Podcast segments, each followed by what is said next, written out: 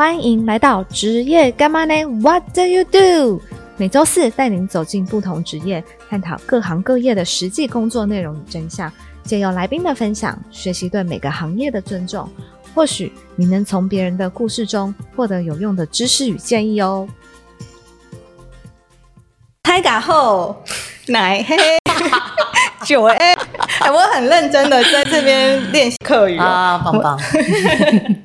今天我特别用客语跟大大家打声招呼哈。职业干妈内的听众朋友，有没有人是客家人，或者是听得懂客语？其实我妈妈是客家人，哦真的吗她是苗栗的客家人，嗯哼但是因为她嫁到北部之后，我爸爸、爷爷奶奶都是讲国语跟台语，嗯所以我们从小到大也没有认真的去学客语。嗯但长大后会觉得蛮可惜的，因为最好的客语老师就在身边，呀但是我们却没有学习。嗯，对，那听到这，大家是不是觉得我也要开始业配，就是对，那个语客委会行销，对，或者是什么语言学学习平台，嗯并没有。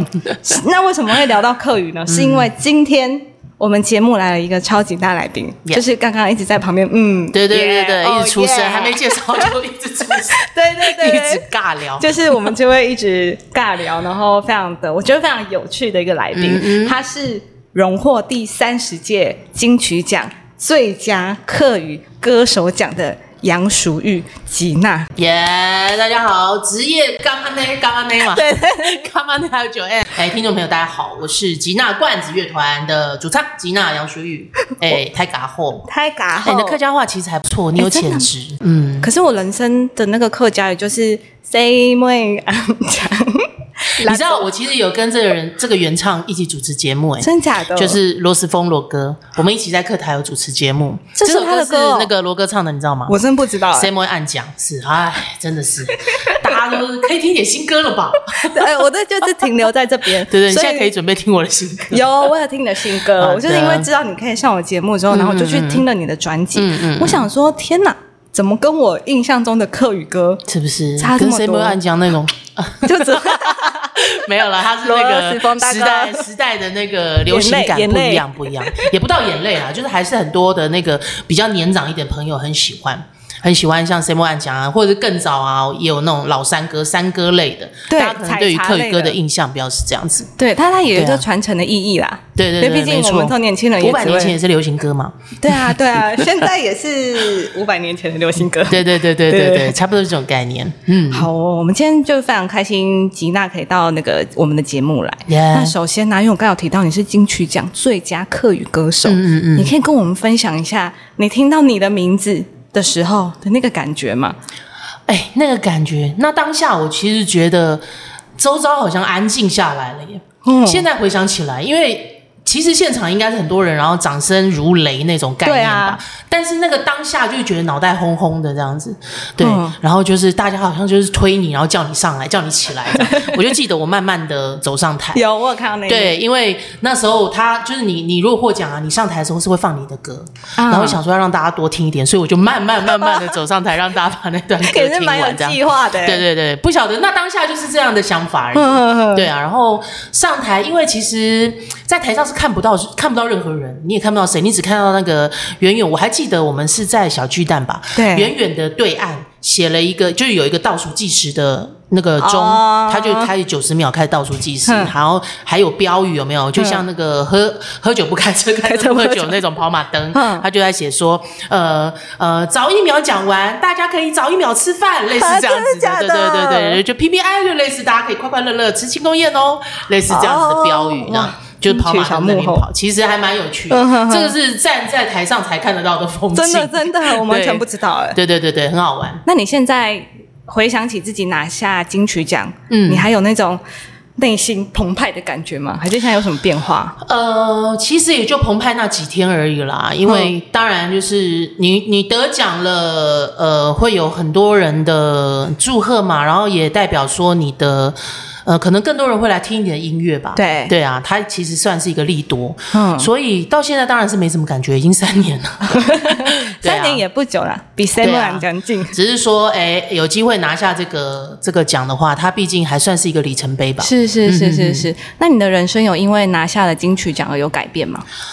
除了很多人会会去听你们的音乐以外，其实我觉得应该是有吧，至少在拿到金曲奖那一两年是一个蜜月期，嗯就是说你可能会活动比较多啊，然后会比较会被重点推销啊之类的，啊对，应该算是有。然后在金曲奖之后，我也开始主持电视节目，哦。嗯，，对。不过在也也好像也在同一年开始主持客语的广播节目，哦，对所以你也是有很多的露出管道的，对，算是有蛮多的露出管道之外，也算是一个比较不同的。他感觉好像是同领域，差不多领域啦，都出一只嘴的，但是其实这些领域不太一样。就像 podcast 录音就广播就比较像 podcast 的这样子，对对对但是电视就真的是很有趣的一个经验。对，毕竟还要你知道谁增大班级，对。啊，谁增搭班啊？还要帮我找衣服嘞？对，对，但是我觉得你每次的衣服都很特别，很特别，是不对是？我有看你，不管是记者会也好啊，然后表演也好啊，我觉得你的那个或者是 MV 哦，记者会表演那衣服是自己的，哦，但是如果电视台的节目，应该是就是可能他们的。造型师会帮我们找衣服这样。哇对啊，那你真的很，我 sense 超好的，你哎你上很舞台次没我吧？我是我是。我怕结果你是要酸我，不不是不是不是，我知道这因为真的很特别，哦，很舞台。欸。对啊，就就可惜了。我你看，我们是胖子都这么会穿衣服，如果是瘦子不得了。真的穿的很好，啊而且 MV 还有那种你知道头纱还是什么的，哦，那个那个那个头纱是造型师帮我弄的，衣服是自己的。对，赞呢下身失手那一件，你是说那件洋装吗？是 是是，那件赞。对对对对。好哦，那吉娜你是怎么开启你的歌手之路的啊？歌手哦，如果说开始正式以歌手作为职业的话，应该差不多是二零呃一三年之后，唱客与音乐。其实我们这个吉娜罐子乐团在二零零五六年就开始了。是对，然后刚开始就是做一些华语的创作嘛。对那一开始的创作都是罐子写的比较多。对，吉娜罐子不是一个人，吉娜罐子是是两个人。两个人对，其实是乐团啦。但如果纯吉娜跟罐子的话是两个人。然后主要都是唱他的创作。嗯，然后有偶尔就像一些在做 cover 的 band 一样啊，有时候有外场就接一下，但是不。呃，没有办法以此为主业。嗯，那真正为主业是应该是二零一六一七年以后才以唱歌、歌唱跟就其他的这个哦像主持啊这些为主业。哦，所以是近五年的事哎。对啊，对啊，那你在当歌手之前是做什么？开早餐店。开早餐店。，对，那我大学毕业后就开早餐店了。哇，嗯，那怎么会跨到歌手？呃，太爱唱歌了吗？不是哎、我也没有爱唱歌，还好。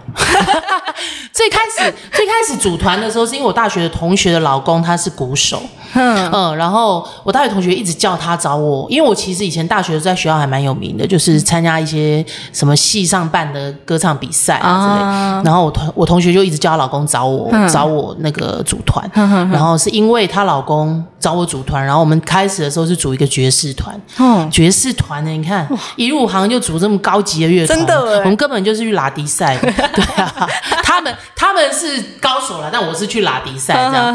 然后后来就是鼓手他呃，因为罐子跟鼓我们那时候那个鼓手是好朋友嘛，然后他那时候要组另外一个 band，他就是要做像八九零年代 disco funk 的音乐这样，然后就问我要不要去应征看看主唱，就去应征那个乐团的主唱，对啊，哦。然后就一试成主顾到现在这样。哇，那他算是你老公的同学，你嗯我老公同学，我同学的老公，对，算是你的恩人。恩人哦，也算呃算是一个气质吧，对对对对。就是我们引导我们进来这个圈子，但其实也不算，呃，这一路上，嗯。有好好坏坏了，我觉得其实每个选择都有好好坏坏。当然，当然，当然，你有受过专业的歌唱训练吗？呃，其实我有去找过几个老师上课，但时间都没有非常长。是在你走歌手这条路之后才去上课？呃对对对对，像刚刚刚说的嘛，一开始在组爵士乐团的时候，嗯，我那时候有去找一个爵士呃，就是专唱爵士乐的老师上课，嗯，但是大概上了五六堂课而已，对，然后后来就，其实我觉得对于我歌唱歌唱技巧最大的提升是在每次录专辑的时候，呃，我的第二张母语专辑跟第三张母语专辑，我们都有找配唱老师，嗯，他叫做游子阳老师，然后呃，子阳老师在配唱的时候，其实他就会给予你很多的技巧。就是说直接引导你，直接教你怎么去唱到，例如说啊高音要怎么唱，你要怎么运用你的面部表情，因为唱歌不只是声带的运用而已，它还有包含你脸部就很多肌肉的对呃共生还有一些。肢体啊什么的。对对对对对。对，所以我觉得对于歌唱技巧来讲，呃，比较最大的帮助应该是子阳老师，就是在录唱的这一段期间，哦，那子阳老师会课语吗？哎，骂人的会，哦，他会一点点啦，一点点，因为他说他以前当兵的时候也在苗栗，就客家庄啊。哦，对啊，理解。对对对通常要学新的语言都是学脏话。我觉得他现在搞不好还不错哦，因为因为在配唱的时候，他都需要去理解我们歌在唱什么东西，对啊对啊，就小朋友要理解才可。以引领你们，对不对对对对对对，哦，嗯，那我想要问问看，就是音乐虽然不是说你一开始就选择的道路，嗯，那但是后来它也让你成为了歌手，然后拿了金曲奖，然后人生开始有了一些变化。音乐在你的生命当中，它是一个怎么样的存在？觉得音乐对我来说，它是一个很公平，是因为不管你是谁，你都可以听到，然后你也可以去感受音乐带给你的启发，嗯，然后。对我来说，也是一个可以让心灵沉淀，或者是让心灵激昂。它对于情绪的牵引很很重要。嗯嗯，像例如说，因为我最近的这张专辑叫《小吉的路》嘛，对那小吉是我的左手，因为我左手在二零一九年呢，就金曲奖过后两个月，然后就我就出车祸，然后就神经丛严重的受损，一直到现在都是需要复健的状态。嗯，那在那段期间，其实手不能动，就完全不能动的时候，其实也是靠音乐去疗愈发泄情绪还不到疗愈。那时候好像刚开始是一个发泄的阶段，就觉得怎么会遇到这种事情？对呀、嗯，哦所以我觉得音乐对我来说是这样的一个存在。真的，而且音乐其实也不关乎语言，对不对？嗯，对啊，其实是啊，这也是你听得一个韩文吗？不可能吧？撒浪嘿哟，对啊，这种不可能吧？对。对啊，所以你可以用你的母语来唱歌，它也是一个很公平的存在。对对对对，然后像刚刚吉娜有提到小吉的路这张专嗯辑，那这张专辑我已经全部都听完了，而且听完之后我就觉得情绪很满呢、很满是不是？很满，就是有些歌你听了会很开心，然后很兴奋，会想要跳舞；有些歌是会疗愈到心里的，嗯然后有些歌当然就它就带一点淡淡的哀伤，嗯然后但但大部分我听的时候都是开心的，因为我一直听某一首歌曲。哦，真的吗？等一下跟大家分享。如果有机会的话，想请吉娜唱两句，让大家、哦是吗？感受一下，这样好啊。所以，我们刚才就提到，音乐是一个非常公平的存在在吉娜的生活当中。嗯那吉娜，你是位创作歌手，你对会作词作曲，对。你的创作灵感都是怎么来的？创作灵感哦其实它有分阶段性诶，嗯这几年当然像小杰的录这张专辑，我是集中在自己身上，嗯嗯，但是在之前的话，可能朋友的故事也会，或者是说呃自己的一些体验，嗯嗯，对，因为其实创作它就是有时候是无中生有，有时候是把一个芝麻蒜皮的小事放大，对，放大缩小都有可能，对啊，那嗯，灵感来。呃，灵感这件事情其实也不是坐在那边就可以等到它，你要找它，它也找不到。有时候就是黑暗房间里的黑猫，你想找它找不到，嗯。但是它来的时候你也挡不住，是大概就是。是这种概念。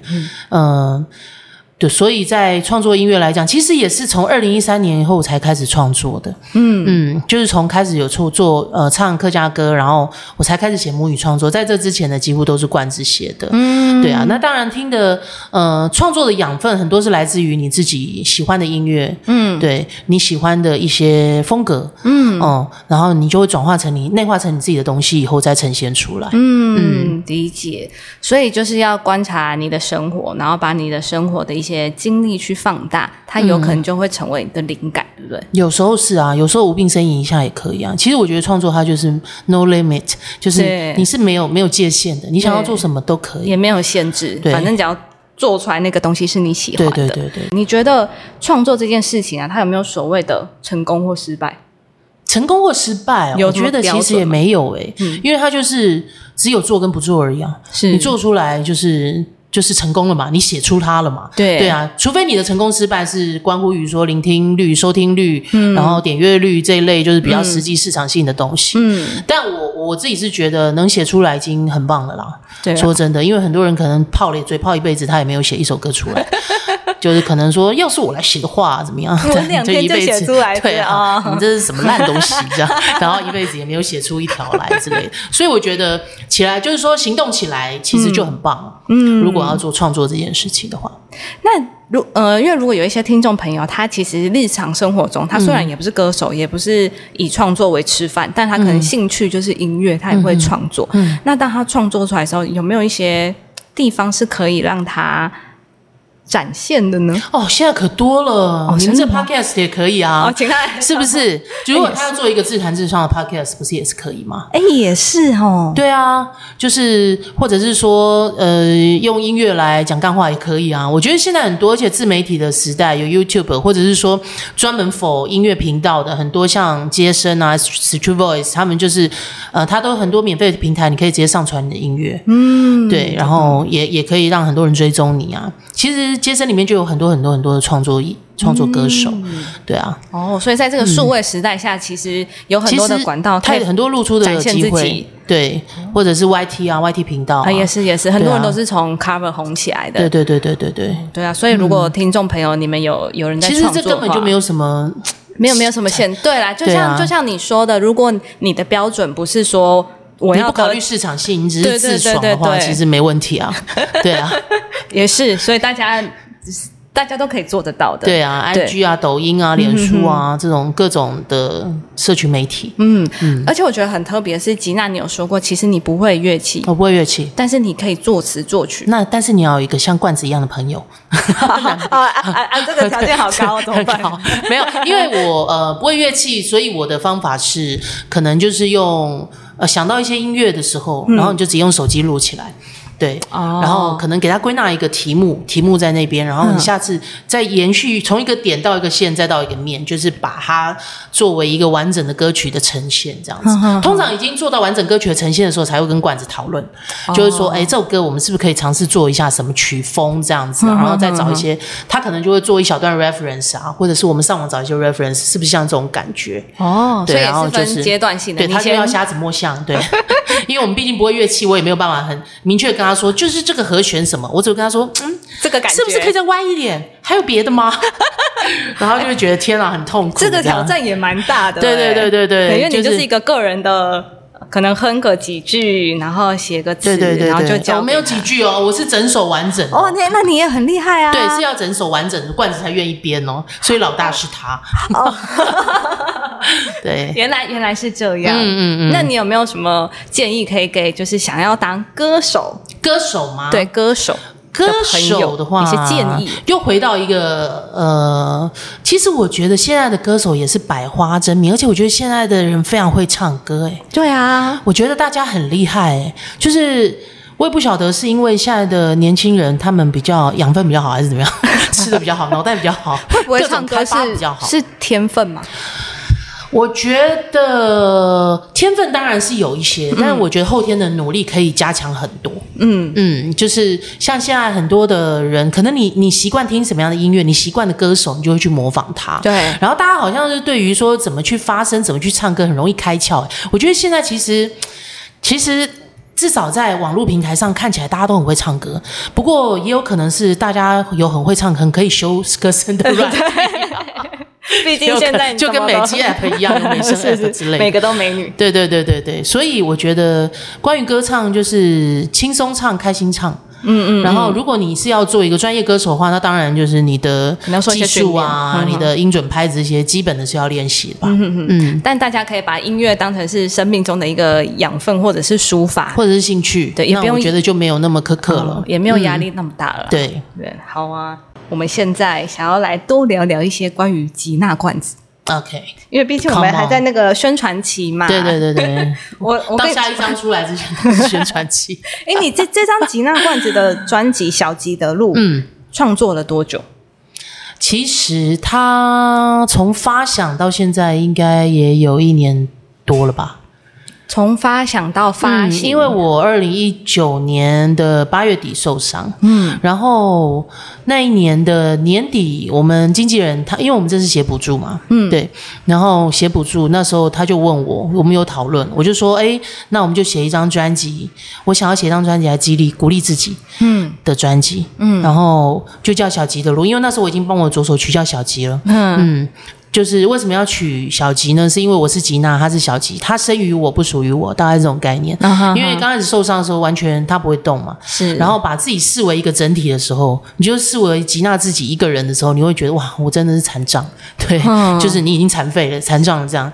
但是后来就觉得这样下去也不是办法，因为对于心情上，我觉得影响很大。嗯然后因为还得持续在复健啊，对啊，看就是你看不到未来，就是说会怎么样。嗯因为医生他没有办法很明确，他不像一般很很清楚、显而易见，照个 X 光片或者什么就看得出来。神经这种东西你就是照不到，是就是只能做一些检测这样，嗯所以就。必须要鼓励自己，那时候就想说，哎，嗯，那尝试着看看把自己切割，我把吉娜跟小吉分开，啊就是好像对于对朋友鼓励这样，对，就把小吉当自己的朋友鼓励。那现在复原程度是现在大概五成吧，五成左右。哇，已经快三年了，才五成哦。呃，因为其实神经受损，它就不太可能复原到百分百了。嗯对，因为它的复健都跟你自己的练习也很有关系。是是是。那我在初期的时候，其实我真的很认真，就是很认真。我想，我就是觉觉得，如果这世上有奇迹，一定要发生在我身上。对，就是我一定要让他活过来，这样。嗯对啊，然后就很努力的去复健，一个礼拜大概去四五天吧。哇只要没事都去复健那。蛮长时间的。对啊，对啊。但是在现在，你现在一些基本的对啊，我还可以骑摩托车，你，看 骑摩托车来。还可以，因为其实骑摩托车需要打方向灯嘛，对对，所以打方向灯的时候就就是可以可以，它有一些基本的功用啦。嗯对啊，因为我最刚开始就是给自己一些阶段性去，例如说，先可以把手指抬起来，然后再把手腕抬起来，嗯然后再再来的目标是拿拿拿起麦克风，是没问题的。对，现在是没有问题的。不过那都是一个阶段性，可能几个月、几个月，你要告诉自己，我下次要拿起麦克风主持了。嗯对我以后表演要拿麦克风了，这样子。对啊，天哪，这个这个心当下心情应该是非常的，就是你一定觉得很沮丧，但是你又觉得不能这样下去。会对，所以那时候就会尽量集中心心思去做复健这件事情，你不要让自己想差了。对、你一旦想差了，你可能就很容易就会陷入一个深渊里面。嗯，对啊，然后但是就是这个专辑本来应该是比较正向，后来就遇到二零二零年我的弟弟意外走了，嗯意外走了之后就就变成真的堕入深渊这样，因为连那一阵子我连复健都不想去复健，你就是有时候有一种有一种悲伤，反正就是有一种悲伤，你会突然觉得，呃。努力好像没什么意义，对啊，你就会觉得人生当中那种徒劳无功，对啊，就是你做了，就突然失去了一个你常常可以见面的兄弟姐妹，他比你还年轻嘛，是，而且可能就是瞬间的事情，十分钟的事情，你永远失去这个人，在这个维度里面，在在我就永远失去他了。嗯，那个这个这个悲伤感，我觉得很很沉重。对，后来专辑里面就有放入这一块，有有有你，所以这张专辑其实我觉得对对于我自己来说是记录，然后也是很诚实的面对这样。嗯嗯。嗯，它是一张以失去为主轴的一张专辑，对不对？呃，也不是以失去，呃，你要这么说也可以，但是对我来说，我就是记录它，嗯我就是记录这些过程。从因为在实体专辑里面，它有分章节对，，Chapter One 是 Intro，Intro 在音乐里面它就是一个开始嘛。是，那所以前三首歌是 intro 的部分，嗯，呃，那你刚听专辑的时候，因为很多人可能在还没拿到专辑的时候，他听到我们的故事，他可能觉得就是一张很悲伤的专辑，嗯，然后结果音乐一打开，哎，第一首怎么是嗨歌这样？对对。对，那前面几首，前面这个 intro 的部分，可能就是属于比较吉娜罐子本来的角色，本来给大家的感觉，因为大家都觉得我们就是唱跳团，然后就是很 嗨、很 hyper 的那种感觉，对啊。然后前面就是做我们喜欢的 disco funk 原本的那种曲风，嗯，到中段就是比较小吉出来以后的叫 reborn，就是再生嘛，对因为吉小吉出来就是吉娜再生。第三个部分就是关于我自己、我的家人、我的回忆这样。嗯嗯。第四部分是 fin F I N，就是终章。嗯嗯。其实 F I N 它就只有呃演奏而已，嗯它其实就像让你看完了一部悲伤的电影，最后上 roll call 那样子，嗯，那种感觉让大家放轻松一下。因为它没有它没有歌词，对不对？它没有歌词，它就是一段音乐。嗯，我这样我证明我有听完吧。你有听完哈？对，因为我觉得这张专辑啊，它呃是从一一一场意外开启的，嗯然后你的每一首歌都有故事，就像你刚刚有你刚才说的有分章节，然后你想要用你的这些经历啊记录去鼓励正在伤痛的人。那我想要跟吉娜分享，就是我听完这整张专辑的感受，我觉得吉娜罐子的音乐是看得见的，有画面的，嗯，因为像我就是。呃，知道你愿意来到我们职业干妈那的时候，心存感激。但是因为我从来没有听过吉娜罐子的音乐，嗯，要承认，对，所以我首先是先打开哎 YouTube，、很棒，真的。对我承认我我没有听过。对 OK，于是我就先打开了 YouTube，、打吉娜罐子。那我第一支看到的影片是你在《森林之王》踢馆。哦，然后演唱《爱》这件事情，然后那时候我就是看影片之后，我整个起鸡皮疙瘩哎、除了音乐本身的那个张力啊、震撼力以外，然后吉娜的舞台魅力也很好，你知道唱歌 也有还会这样张力是。拉脚，然后感觉手指也会动，全身的肌肉，全身的肥肉不是肌肉对就全身的都在一起唱歌。你整个很享受舞台。哎。其实那天是啊，其实我觉得那天是那场演出是，嗯，我觉得超棒，最后 come on come on come on，顾超老师，对啊，那还蛮好玩的。其实呃，在舞台上的时候就是享受舞台嘛，对，嗯，我觉得，我觉得那个这首歌带给我的震撼力非常大，然后看完之后，你就会觉得心情好好，然后好爽，嗯就是感觉跟你一起在 在那个舞台上，你知道 劲歌热舞这样子。对。然后于是呢，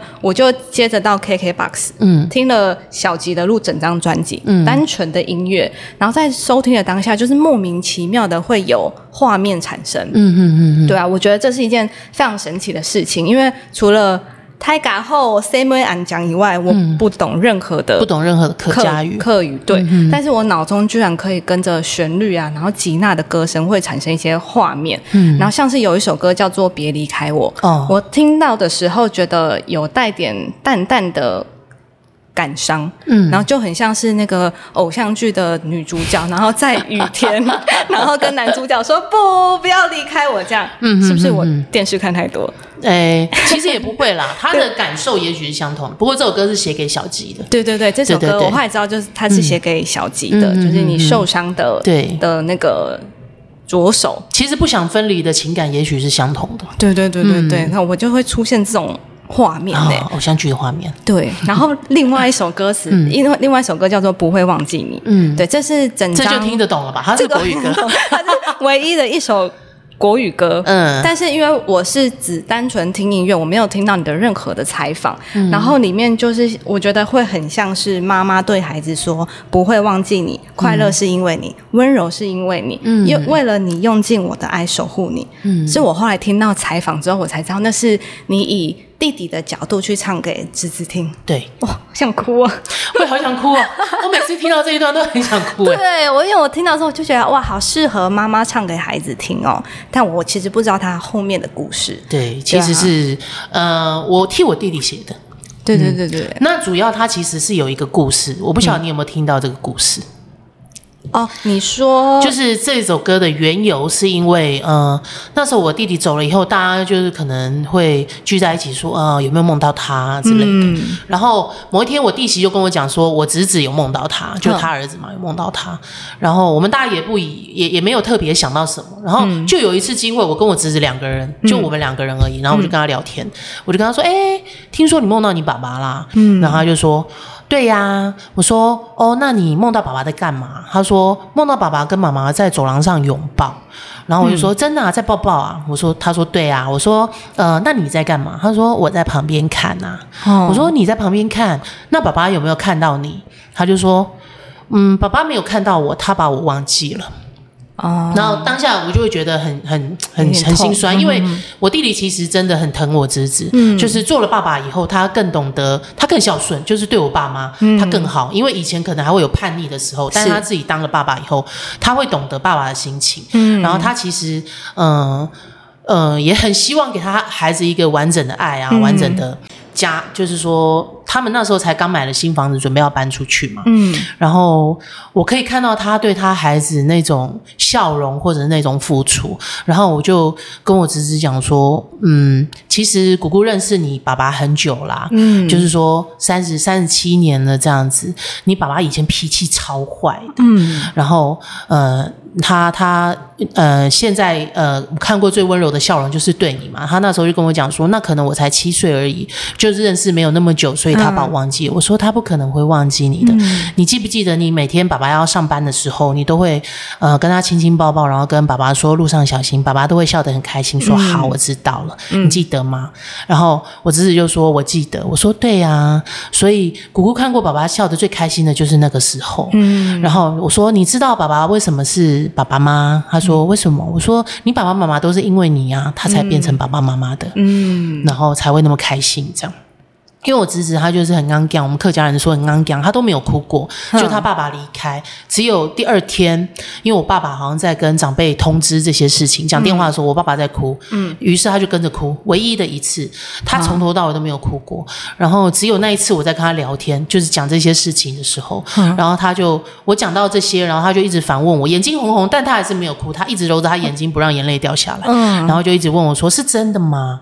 是真的吗？”这样我说：“当然是真的啊！你只要记得他，他就不会忘记你。”嗯所以是呃，因为这样的一个理由写了这个歌，嗯，对啊，所以才写国语的，因为就希望小朋友直接听得懂，旋律上或者是用词方面都是比较简单的。嗯，对，我就觉得很很像是对孩子在说“我不会忘记你”这样。对对对对对啊，那我觉得这就是而且我会一直陪着你，对对对我觉得这也会成为是侄子一个生命中很好的礼物。我希望是啦，因为毕竟他也很小，就得面对这样的事情。我希望他到大，嗯、都还记得有一个，就是他爸爸很爱他这些事情。嗯虽然他很早，他爸爸就缺席了这个角色，对但是这个爱，我想，呃，只要你能够理解，他会一直陪伴你。嗯哼哼哼哼，对啊，我觉得这首歌真的是非常的触动人心呐、嗯，对啊，每次讲到我都觉得很澎湃。对啊，就像我刚才说的，对这首歌我听得懂了，我我唯一听得懂的一首歌，但也是像前面说的，也是会有画面产生，嗯。所以我觉得吉娜罐子的音乐是有渲染力的，哎。在大家心中是有一个渲染力，你可以深深的感受到吉娜当时在写歌、在作曲。然后罐子在编曲，或者是他们在录音的时候，当下的一些情绪或感受。对，听起来这么哑。在录的时候当然是还蛮蛮蛮蛮痛苦的啦，他必须要很专注在唱歌这件事情，因为如果让情绪去主导，可能录不完。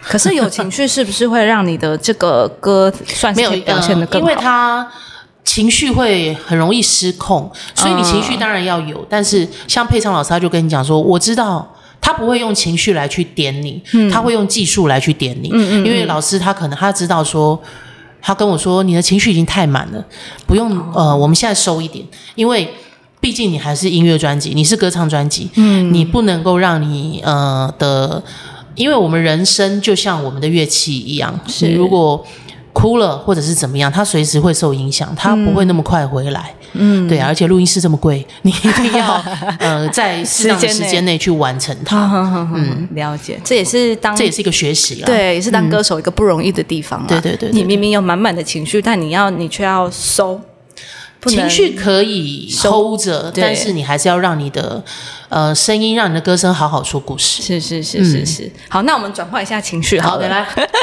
刚刚两个在这边红红眼泪，这样。我今天啊，想要聊我第一首认识吉娜罐子的歌曲，哦也就是我开场的时候说我一直在听的这一首歌曲，就是《爱这件事情爱这》。件事情，对，你可以跟我们分享一下这首故事吗？哎，我跟你说，我会唱前两句。啊，真的哈，好棒棒！你要唱吗？我唱想听。好，来来来来来，我很认真哦。好爱压根事情，很勇把你开始给，是有差不多对吗？差不多有七八八七分吧，八七分哦，八七啊，八七啊，还有十三分，就是在咬字的部分，不错不错啊，很棒。客语是母语的人听得懂吗？呃嗯、应该一半一半吧。不然你他们就会觉得说，这应该是不太会讲客家话的人 唱的客语歌，不会这样。啊！对。不然你你唱两句。爱 爱呀，爱一件事情，很用半年，开始给耶。差不多啊。哦，差不多嘛，好哦。所以你做广播就好。我做广播就好，我不适合出专辑啦，还有开始，嗯，爱爱爱。爱呀件事情，然后很用半年开始给，爱一件事情，很用半年很用把你开始给耶。开始给耶。Yeah，好，这样就大差不多了，这样差不多。我觉得这两句大家应该最简单分不出来我们是谁唱。OK 了，OK 了，我是大吉。那你可以跟我们分享一下这首歌的故事吗？这首歌哦，其实它就很简单啊。那时候就是觉得说，呃，你怎么样发现你爱上一个人、哦这件事情，我觉得很有趣，就是爱的产生。哦，对，因为你你其实你觉得你爱上一个人的时候，你好像爱上一个人的时候，你其实已经爱上了。哦，对你可能就是不能停止的想他，你可能看到他眼睛都移不开之类的，或者是呼吸少半拍。那你在写歌的时候有投射的对象吗？我觉得有想象的对象，不跟你们说。没有，我们总是有很多想象的对象啊。是你看一出韩剧就换一个，啊，也是啊，对啊，所以是最创作的剧太太。啊，对，好哦。最后啊，我想要就是跟大家分享一下，就是我真的很喜欢这张专辑，嗯所以大家也可以去收藏这张专辑。我觉得它是其实实体的还蛮好的，对啊它是一个书套欸，它是一个书套里面的东西不要，你外面还可以当书套，多实用。可以不要这样吗？里面要，我觉得它是真的是可以以收藏这、嗯这两个字，它其实有点像一本书的概念。对，我觉得里面就是吉娜的故事记录，嗯，而且这张专辑是我的高中同学设计的，然后它里面的照片还有图，呃，嗯都是一个意大利的艺术家，然后他又把它重新就是排版过。就做一些那个色彩上加彩啊，还是怎么样？对，所以我觉得我很喜欢，我个人很喜欢。哼哼哼，嗯，我觉得我同学真的超棒的，弄这个超棒，真 的真的。真的真的真的看起来非常的特别。嗯，对啊，然后因为我觉得吉娜罐子的音乐，就像你刚刚有提到，你同学他是把什么意大利的画作，然后重新排版。对对对对。对那其实我觉得在吉娜罐子音乐里面，我也有发现你们有很多的多元的融合。嗯，对，因为像是团员有有讲台语的啊，对对对对对也有原住民啊，原民也有对。对。然后你们之前也有出过一首歌，叫做《唱唱我们的歌唱我们的歌》，嗯嗯嗯里面也是英文啊、rap 啊，然后客台语和落语那时候其实是为了去呃美国巡演的时候写的一个主题曲，嗯，对，也没有想那么那么多。我们其实想法很大块，就觉得哦，那就是族群融合啦，然后就写了这样的一首歌。嗯不过这首歌其实，嗯、到了美国之后，你才会觉得哦，很有感。嗯。因为我们人在故乡的时候，你不会觉得怎么样；对。但人在他乡的时候，你真的会思念故乡。因为我们在美国的每一场演出都会有很多的华侨来，嗯他们可能是邻近的城市，也许要开几个小时的车过来，就为了你台湾人过来演出。哇，对他可能也不是你粉丝哦，他也不认识你是谁，嗯。但是是因为知道有台湾的团体来演出了，然后他们就会来支持你，嗯，然后在台台下就是为你欢呼，然后听着他们熟悉的语言，所以我想他们在他乡生活也是不容易。是啊，是不容易，一定有很多的想念跟思念，嗯。对，然后借由听这些歌曲，可以来对发泄、疗愈一下，这样子，对对对啊，所以我觉得，我觉得吉娜罐子很不容易的是。